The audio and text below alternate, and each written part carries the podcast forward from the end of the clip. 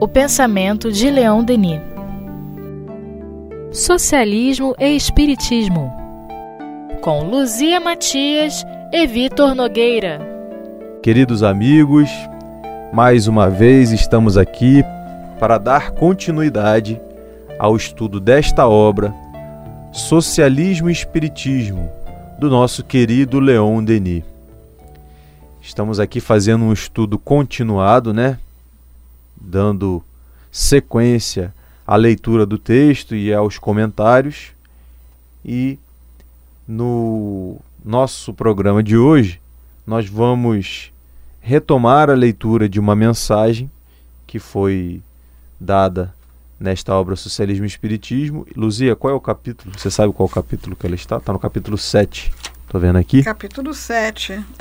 É, a gente está vendo aí uma mensagem é, em que o espírito dá uma comunicação sobre a situação política da época, que é a situação pós-Primeira Guerra, né?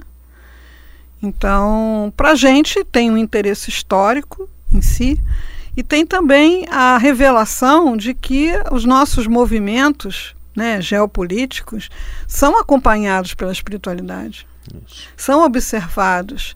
As possibilidades de solução estão sempre presentes, mas o livre-arbítrio é respeitado, né? Então, Exatamente. É... Exatamente. Olha, se quiserem fazer diferente, podem, mas tem que resolver isso, isso e isso, né? Isso aí. E a gente que tem já o distanciamento histórico do que aconteceu na sequência, a gente vê que essas sugestões não foram cumpridas. né? Exato. né? Então, diz-nos aqui a mensagem: a França e a Inglaterra, se desejassem, poderiam conjugar seus esforços para reduzir o cerco contrário. Seria necessário pouca coisa, porém, esse pouco é difícil de se realizar. À fé inglesa falta sinceridade. Ela é levada por uma segunda intenção. Com o desejo de evitar uma nova guerra com a Alemanha, ela aspira o domínio do mundo, ditando todas as suas vontades. Na França, o ideal nacional não é suficientemente aliado ao ideal de justiça e equidade. O que nos impede de agir no espaço são forças opostas que nele suscitam controvérsias incessantes. É, então, é... hoje a gente vê, caramba, não é que é isso mesmo? né? Sim. Segue sim. ele aí. Seria necessário que o egoísmo inglês cedesse lugar a um sentimento de justiça que funcionaria fluidicamente com as emanações idealistas francesas, as quais se destroem sobre a lógica demasiadamente implacável de nossos aliados. Três forças estão presentes: a força bruta alemã, o ideal incompleto francês, o egoísmo e a lógica inglesa puritana. As conferências entre os dois primeiros ministros não chegaram a nenhum grande resultado. Na Inglaterra estão em jogo os interesses alemães e os objetivos financeiros. Do alto, queremos que surjam do vosso país homens honestos, íntegros, tendo um ideal baseado no amor ao país e na justiça social. Vocês os possuem, mas em feixes separados. O ideal espírita vai crescer.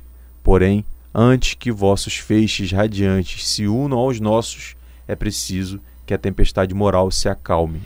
E muito interessante, porque assim, é, existe um debate é, dentro da historiografia, dentro da história, é, que na verdade não houve uma primeira nem uma segunda guerra mundial. Houve um grande conflito de grandes proporções, com uma trégua ali de alguns poucos anos, que ficou conhecido como período entre guerras. Uhum. E o que nós observamos que quando a sociedade humana, as coletividades, os países, elas tomam a decisão de partir para a pior das consequências para resolver seus conflitos, que é a guerra, ocorre uma distorção na visão do ser humano sobre o seu semelhante. É, a gente vê muitas vezes o, um exemplo clássico disso, isso ficou mais caracterizado no período que antecedeu a Segunda Guerra Mundial, foram as charges que o, alguns jornais na Alemanha faziam do estereótipo e das caricaturas dos judeus, uhum. colocando-os de maneira deformada, de maneira viciosa, né, com traços grosseiros. E com essa com esse tipo de atitude eu estou de uma certa maneira desumanizando, coisificando um ser humano como como eu. Sim.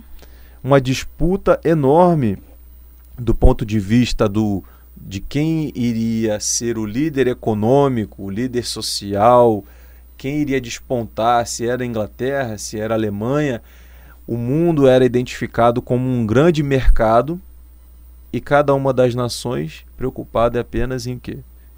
Em abocanhar as suas fatias. Sim.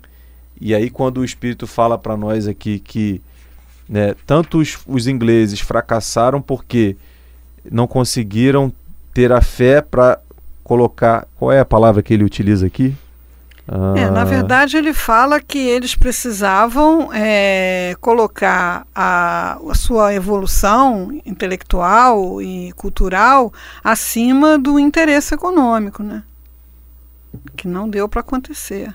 Então, em prol do interesse econômico, eu tinha um professor de filosofia que falava o grande Deus mercado, né? Sim. As vítimas continuam sendo sacrificadas, né? Sim, sim. É, enfim. E aí, é, a gente precisa né, analisar de que ponto. Você já parou para pensar nisso, Luzia?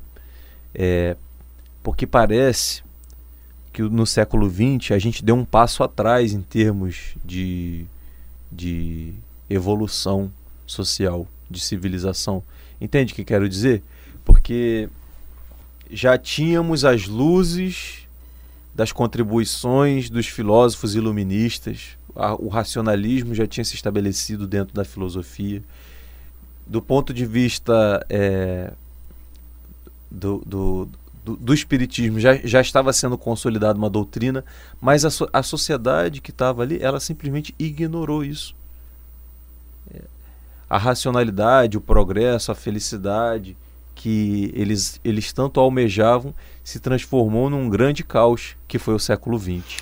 Olha, eu vou, vou discordar do passo atrás, porque é contrário à lei de progresso, né?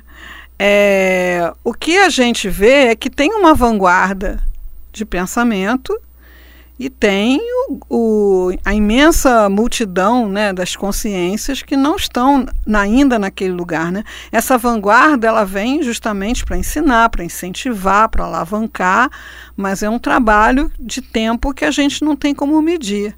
Então, assim, o que ficou é, dessa dessas mudanças que vêm sendo propostas é que o egoísmo não, não foi é, impactado seri seriamente. Né? Então você tem uma ideia de é, revolução que é tirar o, a gente já falou isso aqui várias vezes, né? Tirar o, o opressor e colocar o oprimido no poder e o oprimido no poder se torna um opressor porque é tão egoísta quanto, né? Então assim é, tem aquela história da massa crítica também, né? Você, para ter uma mudança, precisa de um quanto de massa ou de energia para que aquela reação se transforme. Então, talvez você esteja olhando para os líderes, para os pensadores, como você falou, filósofos e cientistas, políticos e tal, mas o que deseja o comum dos mortais encarnado? Uhum. Né? É, o comum dos mortais encarnado ainda está muito voltado para o próprio umbigo. E isso inviabiliza uma sociedade justa, né? inviabiliza um, um repartir que seria benéfico para todos, com cada um buscando se assegurar do máximo de bens materiais que lhe dê segurança. Né? E cada vez tem menos segurança. Sim. É uma tempestade moral, né? Talvez o século XX né? não tenha rendido, e não rendeu mesmo, o que dele esperava até Leon Denis, que tem um belíssimo texto sobre isso, a missão do século XX. Né? Uhum. Né? Mas o, o missionário, ele é otimista. O missionário é um homem de esperança.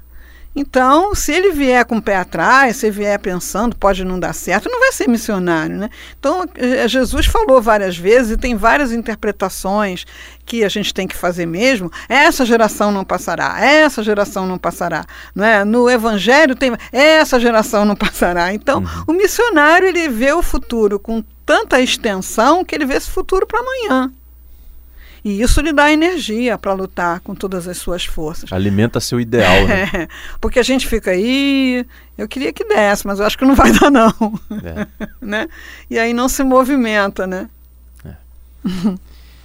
Vamos dar continuidade aqui. Ah, na sequência, que posso acrescentar a clara visão desses grandes espíritos representantes de importantes papéis políticos durante seus últimos períodos terrestres, Aqui já é o comentário de Leon Denis, né? o texto de Leon Denis. Como eles, sou republicano. Não que eu considere a república como a mais perfeita forma de governar.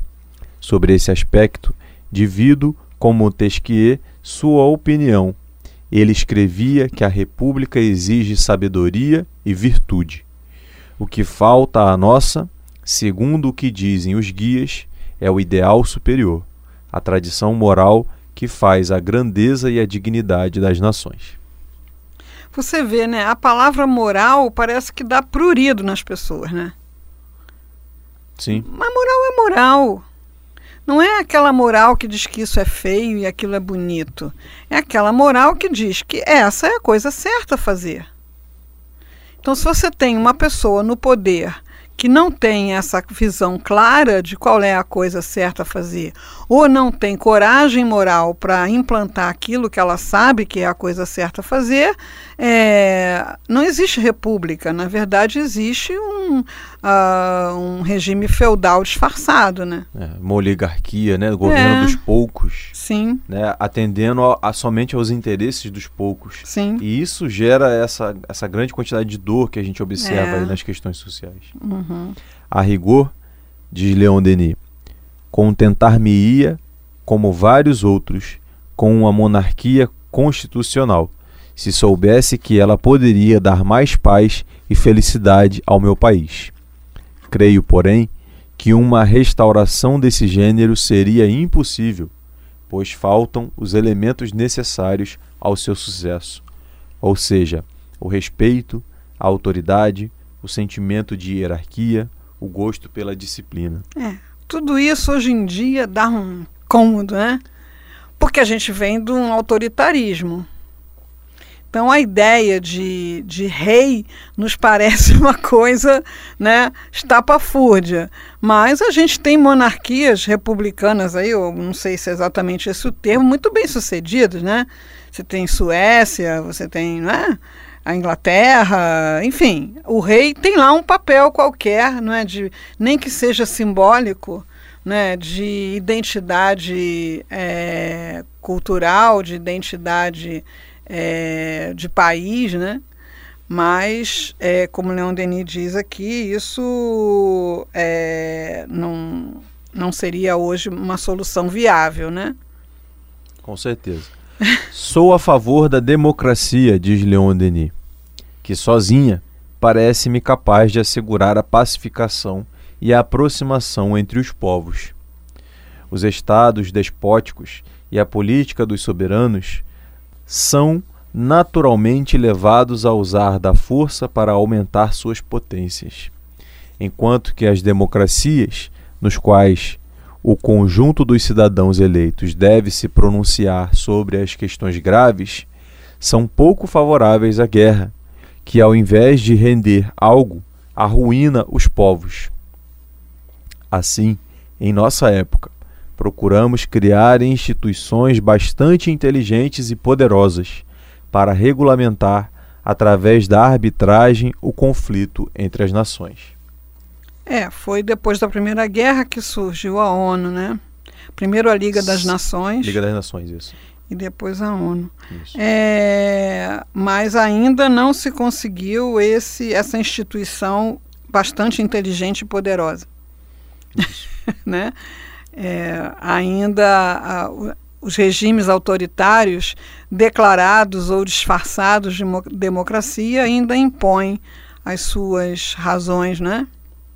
Mas você tem uh, o olhar do mundo voltado para os que fazem a paz, né? Você tem um prêmio Nobel que coloca essas pessoas em evidência, é, mas a que... própria criação da ONU foi uma tentativa de que os horrores, né, é, ocasionados pelas duas guerras não, não se repetissem, porque foi algo sui generis dentro da nossa história e algo que realmente ninguém deseja mais que a nossa humanidade passe, né? Até em nosso lar essa passagem fica registrada, né? Você uhum. vê a proximidade da, da colônia com a crosta é tão grande que até mesmo esses eventos históricos eles causaram uma espécie de um impacto na população que ali vivia, né? Então, Uma tempestade moral. Realmente, exatamente. então você vê o que que o que que nós enquanto coletividade somos capazes de produzir para o bem e para o mal. Dentre essas guerras que nós acabamos de falar e as guerras particulares que nós alimentamos e travamos né, e nos, nos imiscuímos ao longo da, da, da nossa existência, né? quanto de energia a gente já deve ter gastado? desperdiçado, né? Porque é, qualquer movimento desses voltado para o bem teria um resultado espetacular, né?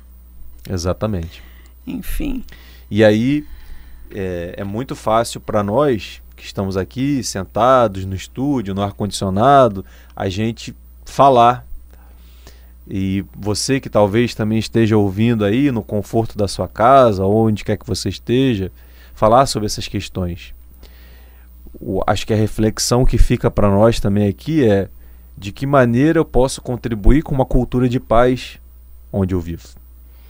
Essa, esse é o desafio né, do momento, já tem muita gente mobilizada nesse sentido, né?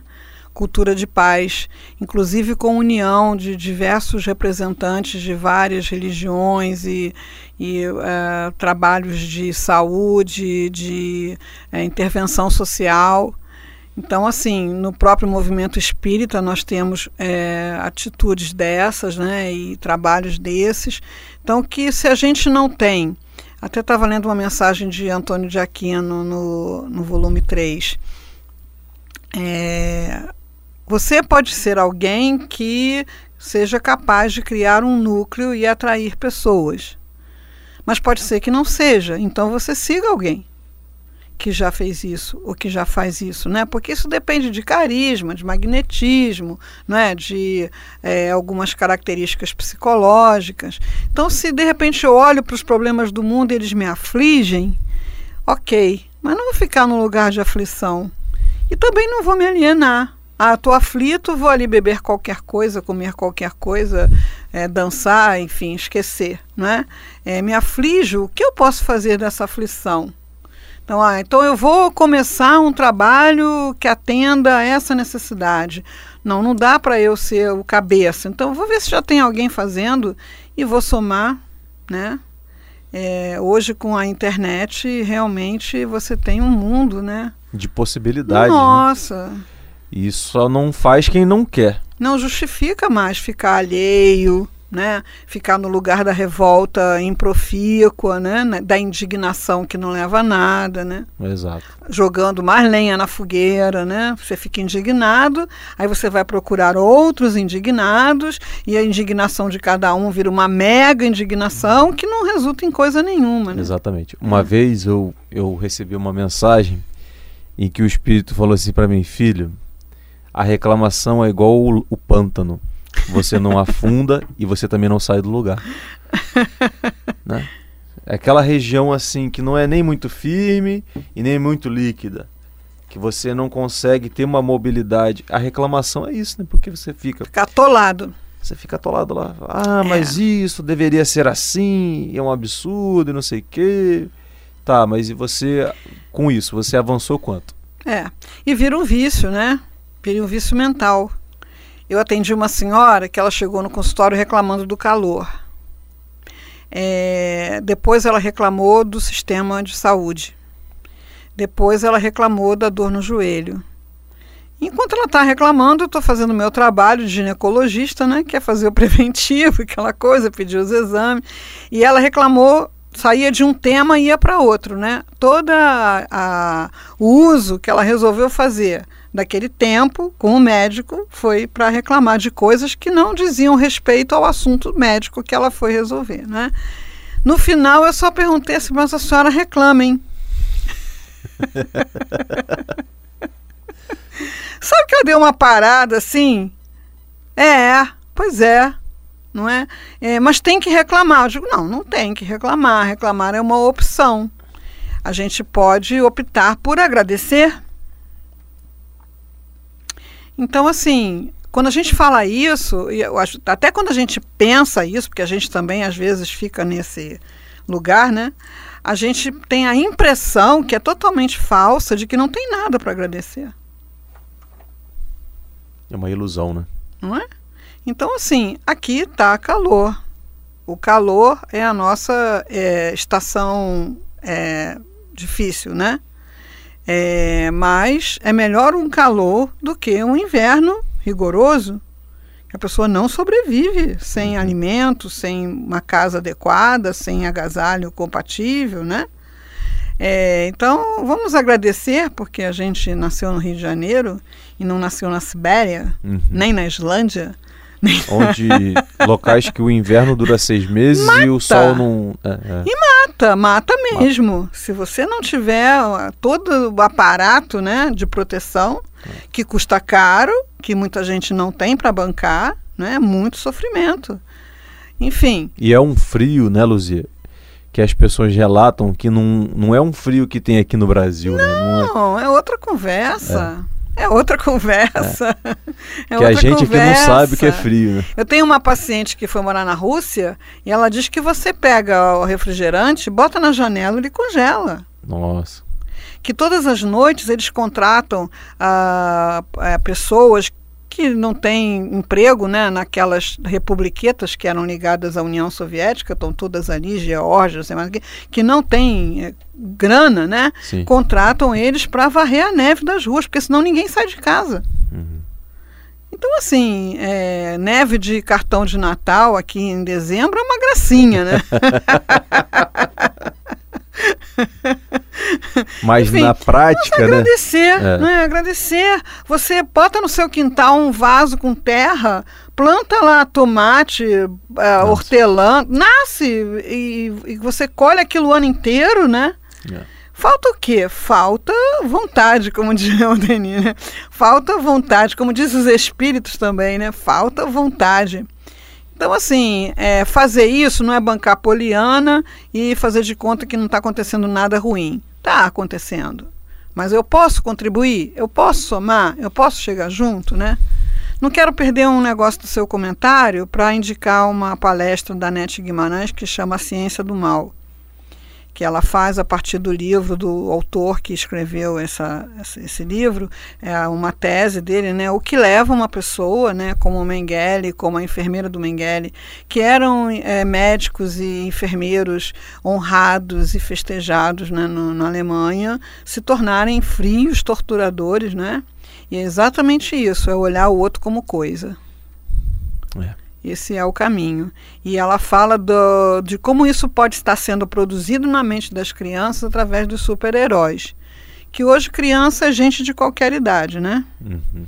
Então, Vingadores 1, 2, 3, 4, 5, 6, 7, 8, 9, é Super-Homem, é Batman, né? É. E os inimigos não têm rosto.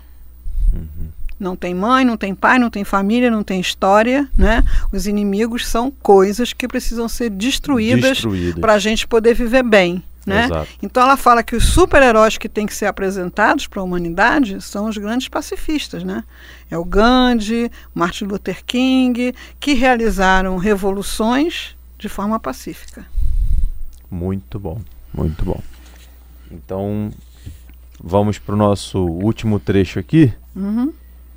Lembremos aqui que as duas repúblicas mais antigas do mundo, a Suíça e os Estados Unidos, em suas obras fundamentais, inspiraram-se em um ideal comum que, em sua origem, revestia-se de um caráter sagrado: o Pacto de Grutli e os imigrantes do Mayflower uniam os pactuantes em uma ligação federal sancionada por uma fé espiritualista e uma prece a Deus. É, esse livro tem lá um catálogozinho no final, né, onde todas as notinhas são é, explicadas e a gente pode ir lá ver essa essa, o Mayflower a gente conhece bem, né? Que foi aquele navio que levou os imigrantes da Inglaterra para criar o, a colônia, né? Para povoar a colônia. Agora, esse Grutli aí eu não conheço não. Você conhece? Não, não conheço. Eu tô sem óculos, vale demorar um pouquinho para achar. Achei. Tem essa, a nota, né? Que tá é, a nota está na página 166. Ah, achei aqui. Pacto perpétuo dos cantões de Uri, Schitz e Unterwallen. É um ato de nascimento da Confederação Suíça. Isso. É. Se reuniram lá numa pradaria, né? Os quatro cantões, que seriam os quatro subestados, né, que formaram a Suíça para se livrar da tirania de Alberto da Áustria. Então, houve lá algum movimento de libertação e depois eles fizeram esse pacto e nasceu a Confederação Suíça. E assim, com base em ideais é, espiritualistas que com base em ideais materialistas eu vou discutir com você. Não, esse meu território é mais produtivo do que o seu, então eu não vou te dar o que tem no meu território para você. A gente vê isso, né, querendo ser reproduzido nos países, né? Uhum. Então o Brasil quer largar o Nordeste para lá, né? Na Itália querem largar o Sul, que é a parte mais pobre, porque o Norte que sustenta, não sei o quê. Da, não se percebeu, né, a ligação que existe entre todas as, as possibilidades, né? É, e a solidariedade como lei universal entre os povos, é, que tanto né, faz falta né, na mediação desses conflitos entre as sociedades. Para finalizar, esses sentimentos persistiram e fazem ainda a grandeza desses povos que souberam sempre agir contra as invasões da política utilitária e materialista que tende a invadir o mundo. A França também teve as suas horas de idealismo e espiritualidade, a Declaração dos Direitos do Homem e as publicações de 1848 são irrecusáveis testemunhas mas hoje ela parece ter esquecido esse ideal superior que faz o prestígio das obras humanas. A última guerra alterou vários caracteres e consciências, desencadeando apetites, as cobiças ilimitadas. É, eu proponho a gente retomar esse parágrafo para poder é, comentar as explicações Sim. que estão lá na, nas notas, né? mas a gente sabe que a insegurança não é, a, causada pela guerra é, gerou esse sentimento, olha, a gente pode morrer a qualquer momento, pode explodir uma bomba aqui a qualquer momento, pode acabar tudo a qualquer momento, então vamos soltar a franga aqui, né? Uhum. Vamos fazer tudo, vamos encher a cara, vamos nos dedicar às orgias, às maluquices todas, porque a qualquer momento, né? Eu não vou me privar de nada para respeitar nenhum direito, porque ninguém respeita o meu direito. Então a guerra realmente. Seja, um estado de anomia, né? De ausência de lei, de, é, de total exato. caos. Acho que foi que não tenho certeza, mas que surgiu o anarquismo. Enfim, é, essa é a nossa história, meus amigos. A história da nossa humanidade. Isso. E que nós possamos aí, com a ajuda do pensamento de Leon Denis, é, traçar novos panoramas, traçar novos paradigmas para a nossa ação, para que possamos, é, para que não possamos repetir essas histórias de tanto sofrimento, né, Luzia? É. E construir uma nova história para gente, porque a lei, como Luzia falou, é de progresso e sempre no, sobre né, as vistas desses guias, como Leon Denis é um grande mentor nosso, ele sempre vislumbra para nós o melhor, os melhores quadros, as melhores vitórias, né? Isso aí. Fazendo parte dessa grande comunidade que é a sociedade humana. Ok, Lembrou aquela aquela fala do Evangelho, né? Ébrio de esperança. Exatamente. E Leon Denis é um desses. É. Ok, meus amigos, foi um prazer estar com vocês. Vamos ler esta obra magnífica e até a próxima.